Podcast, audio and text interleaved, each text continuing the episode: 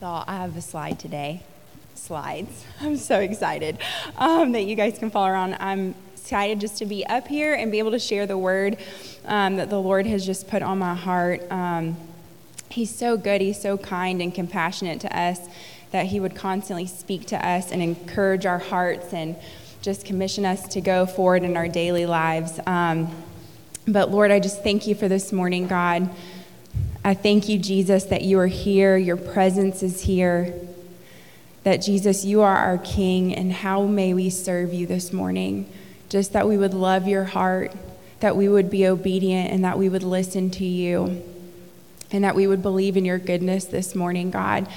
So, Spirit of the living God, would you just be upon me and my words today, that there would be nothing that is not of you, Lord, but that we would just be vessels Holy Spirit, for you to dwell in and move and work and have our being in this world.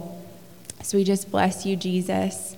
Um, so when I was um, asking the Lord just what he wanted to share, I heard this word from him, and I was getting such a heart for his church, um, his church as a whole, the body of Christ. Um, and just kind of what Travis preached on last week was rendering your heart. And I really felt like God started to render my heart for the church. And out of that, I heard the Lord say, um, He said, I love my church. Though she has turned from me and looked to idols, I love my church. I will recommission her. I will reinstate her to follow me. She will die for me, but I will raise her up on the last day. And I feel like just an overview for the church body as a whole. We know 2020 kind of um, scattered the church a little bit, right? You know, it was it was a, he- a year full of unknowns and fear and, and chaos. And so, and I feel like a lot of a lot of like a lot of um, the church, we've, we've looked at other things, we've trusted in other things, we've set our heart on things that were not of God, that we loved things more than we love the Lord. Um, but the Lord is reminding us this morning that He is for His church. He loves His church. And He is in a season of recommissioning and reinstating His church. And so we'll get into what that means um, and that she will die for, for Him we are called to die, like Travis already said in Galatians, that we've crucified ourselves. Like we are called to die for the Lord that He might reign in us, but He is going to raise us up on the last day. We get resurrection life now, um, but He will raise us up, and that's our our hope. So I have some scripture. I won't really read them, but if you wanted references to kind of help you digest this word a little bit, John 6 40, um, for my Father's will is that everyone who looks to the Son and believes in him shall have eternal life, and I will raise them up at the last day. Hosea 3 1 is a reference to loving something other than God. Um, in 1 Corinthians 15, if you have more questions on what it means to be raised up on the last day, Paul gives an awesome um, explanation of that on the whole chapter 1 corinthians 15 about the resurrection of the church on the last day in our body. So those are just some references for you guys. So today though we're going to focus on this idea of recommissioning. What is god saying when he's recommissioning the church um, so I will recommission her. So this is a term widely used for buildings. we're going to look at a couple definitions to help you guys kind of follow along. So recommissioning is a process of testing an existing facility systems and equipment just to make sure that they're still functioning according to the original design or intent. Um, so it's checking, making sure there's not any inefficiencies that could be improved in within the building systems. Um, so I definitely feel like that's what the Lord's doing with the church as a whole. He's looking at the church's systems, our beliefs, right? Because our beliefs are a system that we work within. And he's seeing if we've made any deviation from the original design that he had for the church. And he's cleaning it out. Um, and he's making our processes, our beliefs, heavenly minded um, in kingdom. Paul, um, or Ephesians 2 says, built on the foundation of the apostles and prophets, with Christ Jesus himself as the cornerstone. In him, the whole building is fitted together and grows into a holy temple into the Lord.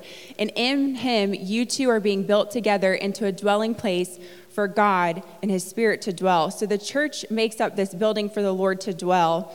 And so, like I said, Jesus is making these corrections to any deviations we have with the body as a whole and as you. So, examine our hearts, Lord. See if there's any offensive way in me and lead me in the way everlasting. So, this is part of what this recommissioning means. Um, it can also mean that we're going to take this definition today, it means to put back in service or to validate an existing commission. So, those are some definitions I want you guys to kind of keep in the back of your mind as we go forward.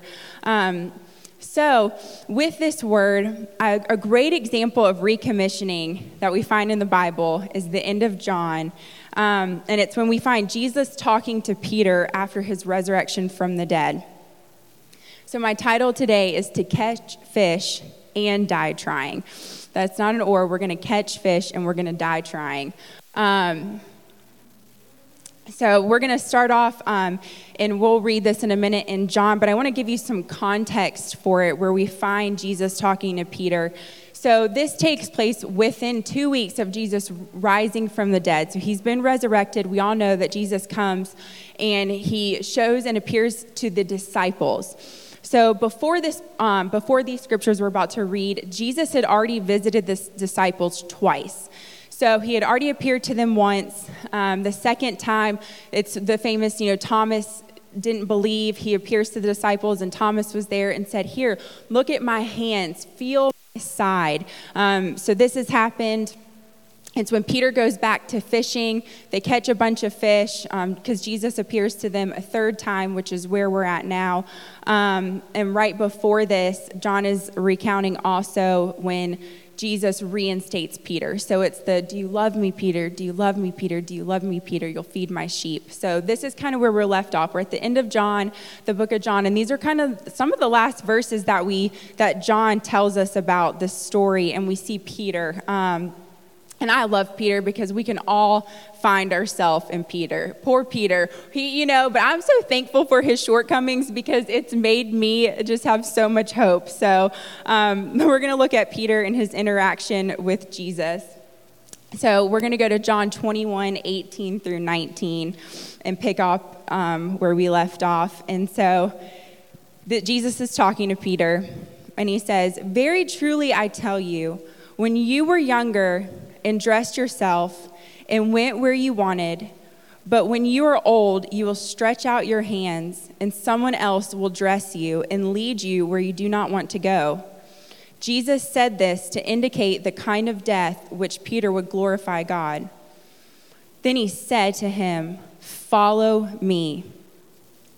So, again, these verses were found right after Jesus is reinstating Peter after his denial. Um, and you know, Jesus asked Peter the three times, Do you love me? But then we find Jesus in this one short couple of verses actually recommissioning. So he reinstates and then he recommissions Peter, um, which is a huge part for us. So he Jesus had already given remission for sin. So he had already dealt with Peter's denial and said, Peter, I can reinstate you because I've died for you. Like, look at me. He's, I mean, the resurrected Christ is before Peter, um, but now he's giving him a recommissioning by saying, Follow me.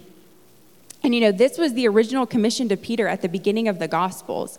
So that's why I'm saying that um, it's a recommissioning, because we see that when Jesus um, asks Peter at the beginning and to give up his fishing, he says, Come and follow me. So we see him doing this again. Um, and that you know for us that there is a commission attached to our yes. So when we say yes to follow jesus we automatically have a commission that is attached to our yes. Um, so what did but what did jesus in his recommission to peter like what was it doing? What did jesus mean when he said follow me? What was that part of that recommissioning? Um, so, again, it's been the same since he first called the disciples. It's to lose your life so that you may find it. So, one part of the recommissioning is to die. And then he says at the same time, remember, he, Peter was fishing and he says, I will make you fishers of men. So the second is to catch fish. So there's two parts of the recommissioning for Peter and essentially for us. So to follow Jesus, you will die and you will be fishers of men. So just keep that in your mind as we go forward. So, recommissioned to die. I'm going to read you this story by a missionary who gave up his life. When James Calvert went out as a missionary to the cannibals of the Fiji Islands, the ship captain tried to turn him back, saying, You will lose your life and the lives of those with you if you go among such savages. To that, Calvert replied, We died before we came here. And so, this is a part of a recommissioning to die for us. I really believe that we are in a season where the church is going to start to embrace death. Um, he's called us to it. I know that there are intercessor communities around Athens that are meeting once a month um, at a thing called Altar of Fire, where the whole premise is that they would come together and they would lay themselves as a living sacrifice before the Lord to just burn up anything that was not of God because fire falls on sacrifice. So we are dying to ourselves. And I just believe if I die today, the easier it's going to be for me to die tomorrow. So the more that I let go of my flesh today, the easier it will be tomorrow. And the more that the flesh doesn't have hold on you, then you can be like James and go and share the gospel. And if you died, it didn't matter because you had already died before you went there. So that we would, we're losing our fear of death the more that we let God work in us and burn up the things that are not of Him, that the Spirit might might live inside of us. So, again, Peter, because remember, we're at the end after the resurrection, Peter had already spent three years with the Lord. So, he would have had to remember the words when Jesus told his disciples that if you want to be my disciple, you must deny yourself and pick up your cross and follow me. For whoever wants to save his life may, will have to lose it and whoever loses his life will save it. And so Peter would have had to recall this, and he would soon understand that in his death, there is fullness of life in Christ. I mean, he has got the resurrected Jesus in front of him. So, though you will die, follow me. Jesus is saying, Peter, if you love me, though you will die, follow me. I mean, he predicted Peter's death. That's the verse that we read. And then he says, But follow me because I'm in front of you. Look at me. I've already shown you my hands, my feet, the spear on my side. In foreshadowing Peter's death, he is also foreshadowing that those who belong to him will have to crucify the flesh with its passions and desires. It's part of the call on our life, it's part of this commission that we would die. So, the church, again, the church will have to die to herself, her pride, anything that makes us forsake God. It's a commission to die to ourself.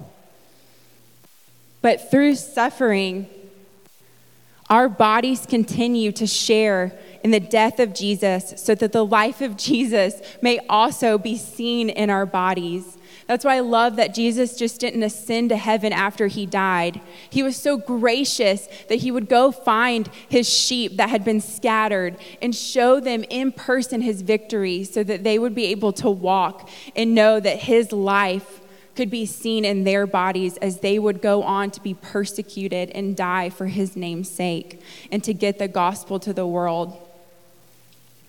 So he's saying, Peter, you're going to have to lose your life but look at me. And multiple times before this, whenever he had visited the disciples, the first thing he says is, Peace be with you.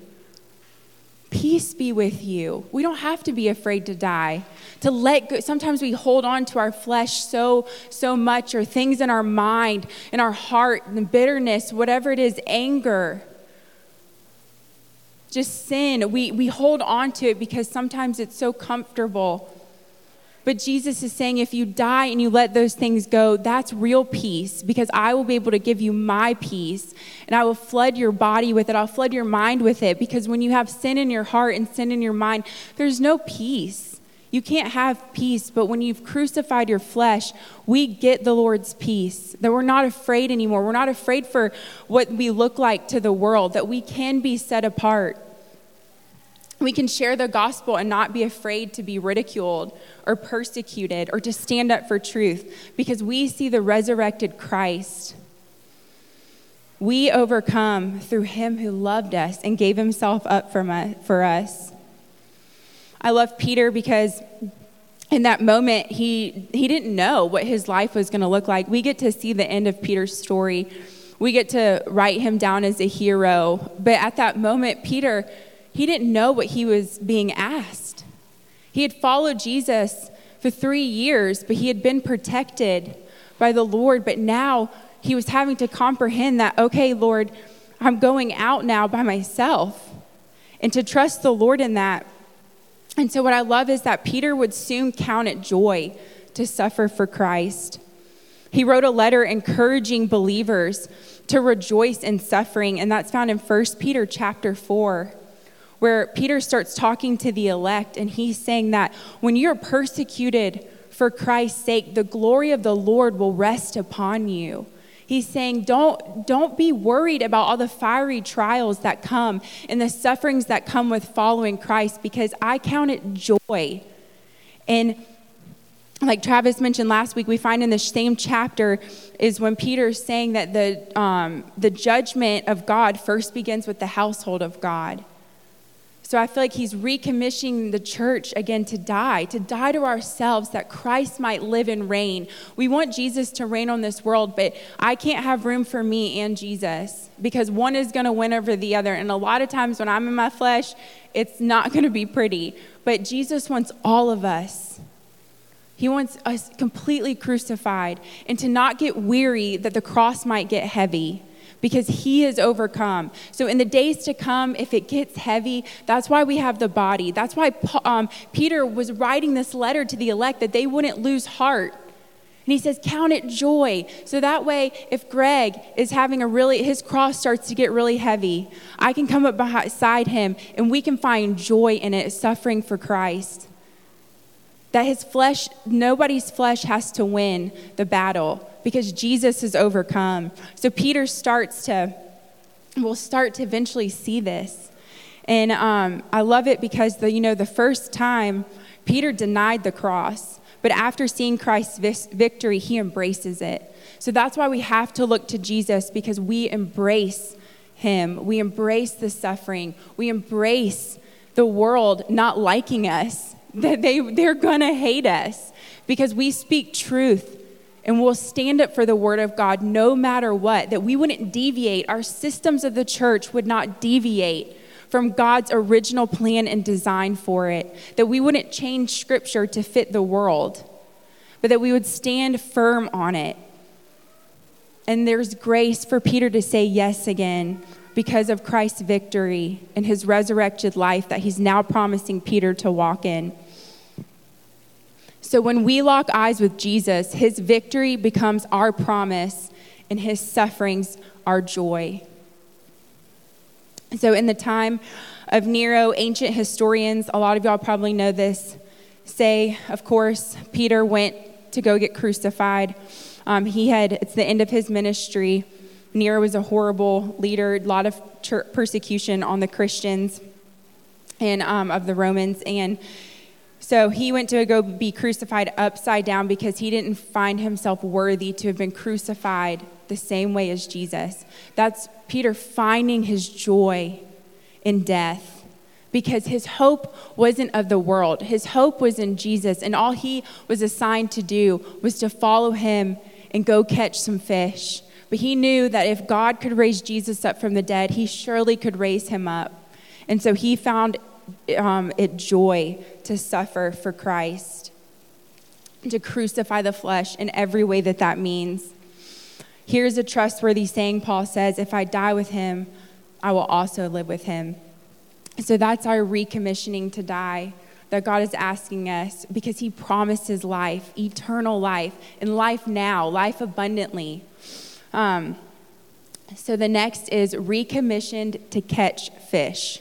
So, this is the second part of the recommissioning. And so, again, it's Jesus is retelling them things that he's already said. So, in his first appearance to his disciples after his death in John 20, 21, Jesus tells them, As the Father has sent me, so I am sending you. So, it's a recommission to go. So now that I've died, I'm still recommissioning you to go. They had all lost hope. You know, what were they going to do now? They were huddled together in this moment with the doors locked because they were scared of the Romans. And what does Jesus say? He says, Peace be with you. As the Father has sent me, I'm sending you. You're going to have to unlock those doors and you're going to have to have the courage and you're going to go out because I am sending you and I am protecting you by my name and my victory.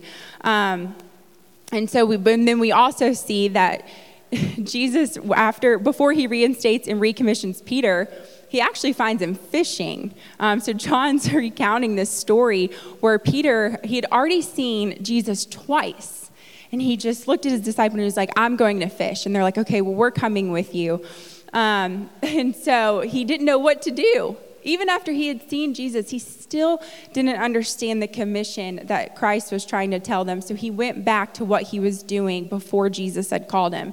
But how many of us can be like that? That we so easily forget our commission and we go back to what we were doing. We forget the call on our life. We forget the prophecies over our life. We forget the, um, the hunger that God has put inside of us for the gospel and to get it out into the world, to be different, to be separate. Sometimes it's just we forget, and that's when we start to just get in the mundane. But God is an exciting God. He commissions us out and to go. He's a lively God. He doesn't stand still. So if you feel like you're standing standing still, God's wanting to tell you that this morning I'm commissioning you as I have sent the disciples out. I'm sending you out, church. I'm sending you out just like them. And we're going to find out what happens when Peter goes out. But that is the call on your life. Don't forget all the words that God has given you, the path and the purpose and the plans that He has for you.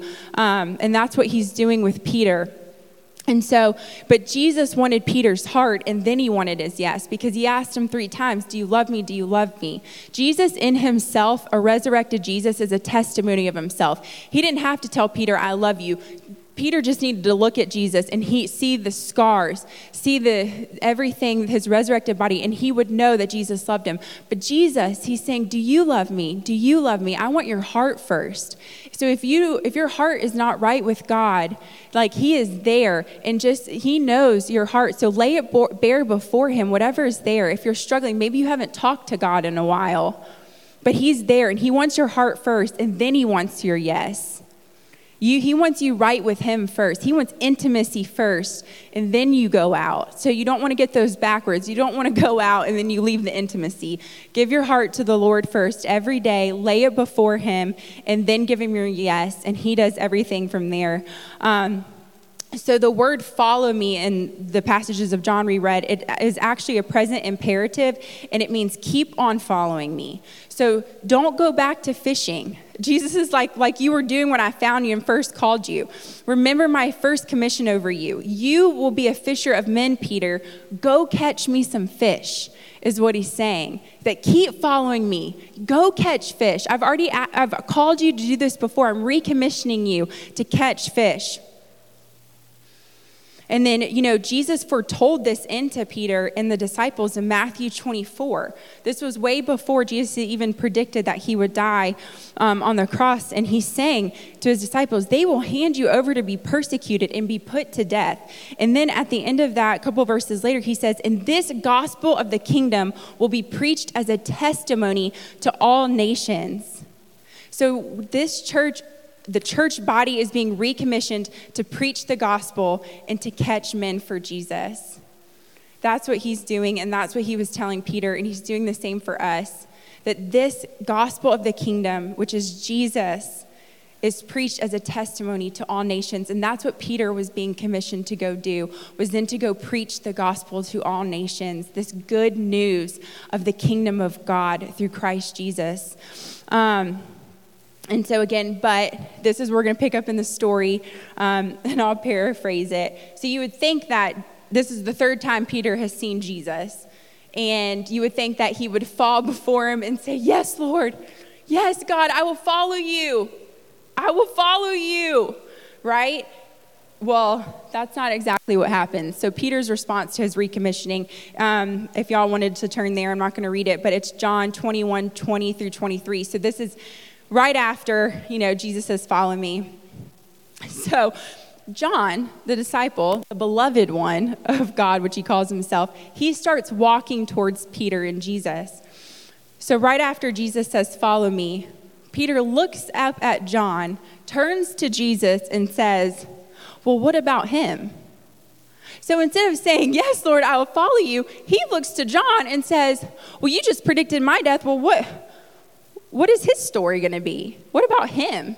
The one that you love. What about him? What's going to happen with John? Um, so, comparison will kill your commission.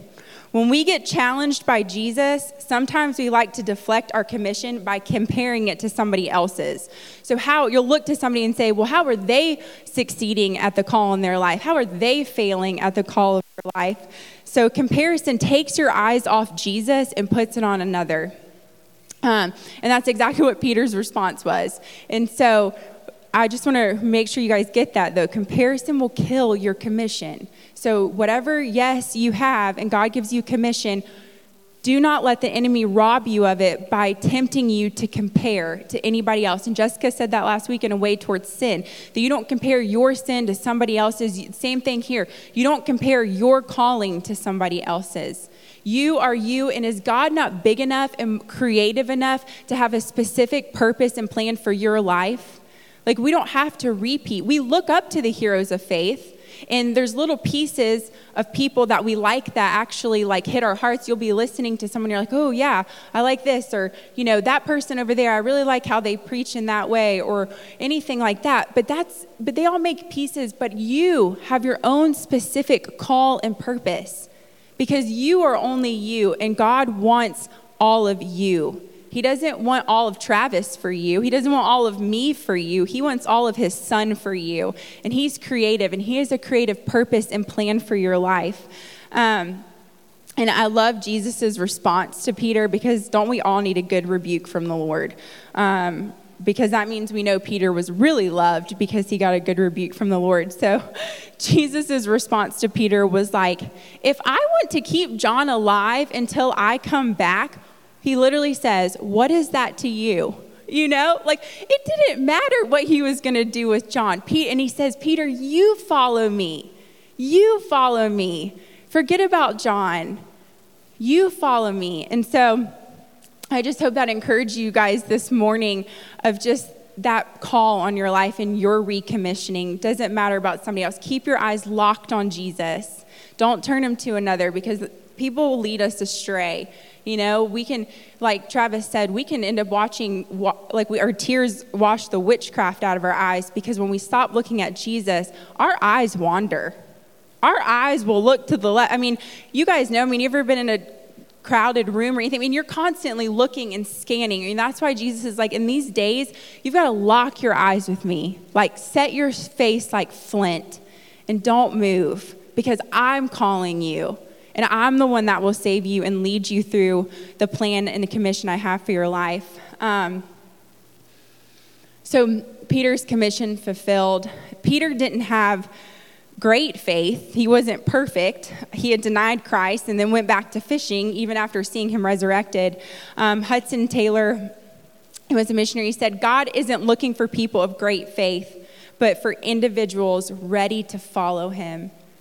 So Jesus wasn't looking at Peter. I mean, Jesus knew. He's like, this boy still doesn't believe me. But he knew that Peter, still at the end of the day, was going to follow him. He was looking for someone that was just ready to follow him.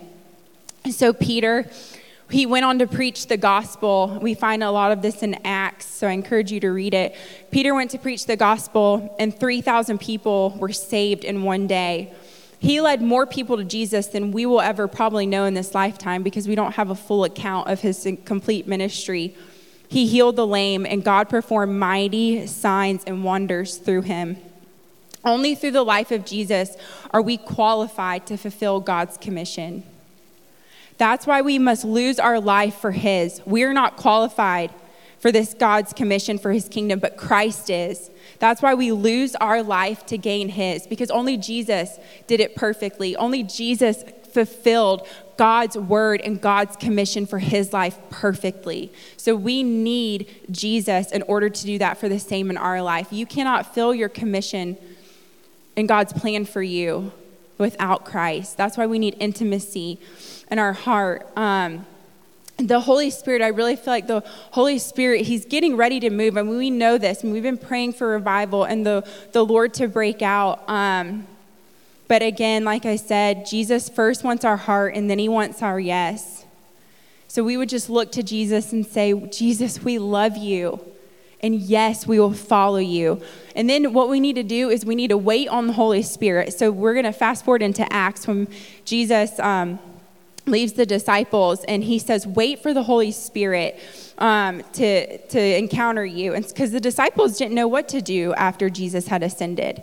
Like, where do you start with that? Like, how now we have like a biblical foundation for sharing the gospel, or, you know, we kind of know, like, okay, how do we start a ministry or what are we passionate about? The disciples would have had no clue.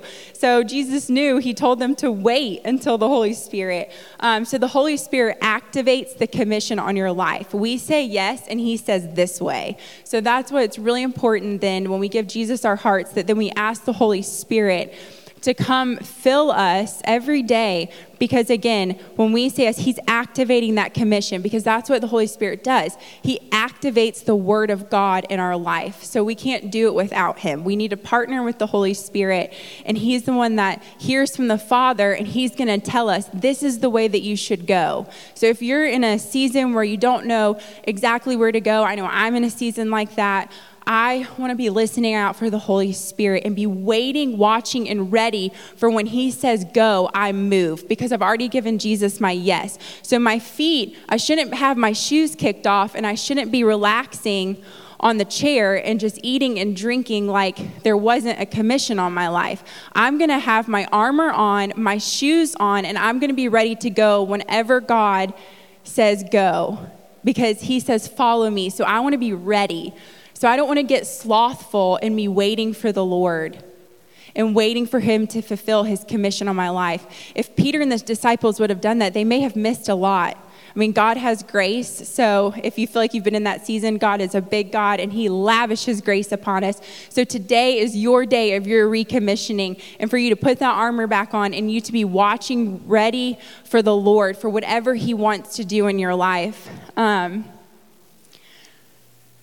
and so, to catch fish and die trying, Bill M. Sullivan says the evangelization of the world waits not on the readiness of God, but on the obedience of Christians. So, what will the church's response be to Christ's recommissioning? I feel like he's doing it all over, not just with the awakening, but so many people are feeling God's call one to die, but also to go and preach the gospel, to be world changers through Christ.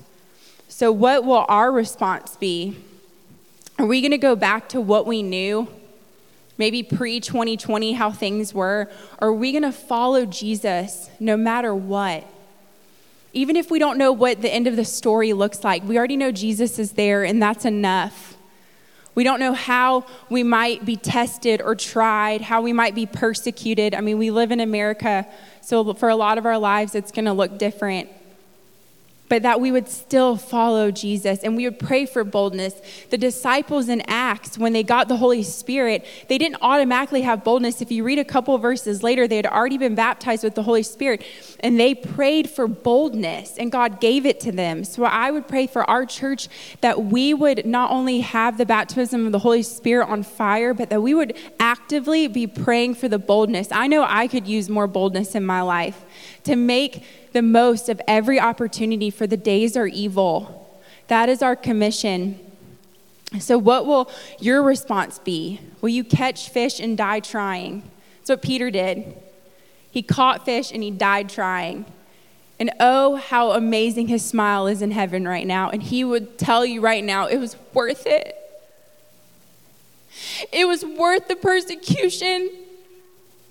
It was worth the fear that I felt every time I had to leave and go to a different country I didn't know and I didn't know the people. He would tell you it was a joy to die for Christ because he's in heaven now and he sees it. So I just pray that we would lock our eyes on Jesus, the resurrected Jesus, and the life that he's given us today to live. This church, this church generation is responsible for this generation's souls. So I just pray, like Travis said, that we would say yes to Jesus because our heart would also be broken for the lost. That I would rend my heart for the lost. I want more of that. That I would see a dying and broken world and know that Jesus is living in me and they can encounter a Jesus that would heal them and that would save them and be so kind and so compassionate and good. And it just takes our yes that we will follow you, Jesus. And so that's all I have this morning, but I want to pray over us. And I also want to pray if maybe somebody feels that they were where Peter was when he denied Christ. Either you don't know Jesus, or maybe you've backslidden, or you feel like a prodigal, but you haven't returned home yet, and you just feel so stuck in shame. I just want you to know that there's still a commission on your life. And God today is reinstating you. Jesus is calling you. And all you have to do is give him your heart, and all you have to do is say yes. It's that easy. And then what Peter did, we saw. Look at the signs and wonders God did for, did for Peter through Peter. Peter didn't have to do much, he just had to follow Jesus. So for us today, that we would follow him and God would do his work through our church and through the church as a whole, and that we would take the gates of hell by storm. And that we wouldn't be afraid. We wouldn't be afraid of the world that's standing in the way.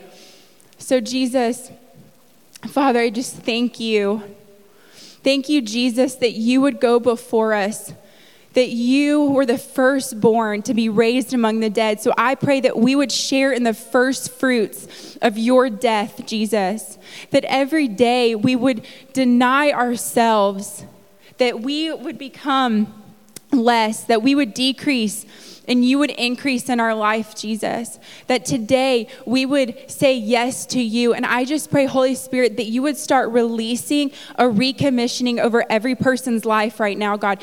Each person has a different story that's going to be told in heaven, God, a testimony, Lord. So I pray that you would release that calling right now, God. And I pray that people's ears right now would be open to hearing your sweet voice telling them which way to go, what job to take, Lord, where to move, God. Whatever it is, Lord Jesus, would you be with them, God, and that they would follow you wholeheartedly and you would give this church body boldness to go out into Athens, Lord. That Athens should be saved because we have given you our yes, God, and that Athens isn't waiting on you to move, but it's waiting on our obedience. So I pray that you would help us to be obedient unto death, God unto death, just like you, Jesus. Whatever we're holding on to, whatever sin, whatever bitterness, Jesus, that we would let it go right now, God. And in ministry time, it would have no hold on us, Lord.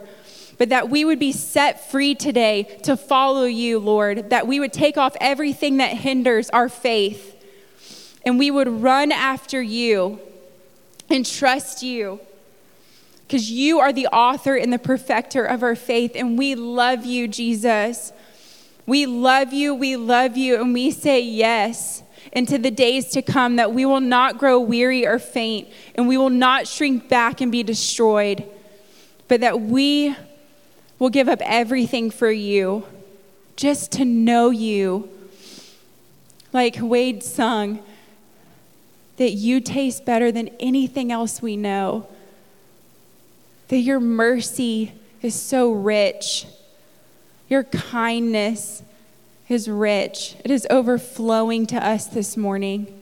God, would you just overflow? Would heaven pour it out this morning during ministry time that the presence of you, God, would refresh us and just give us strength to our weary bones and bodies. If we've gotten too tired, Lord, to share the gospel or whatever has kept us, Lord, from being a light and sharing your word, whether it's to our coworkers or our family, God.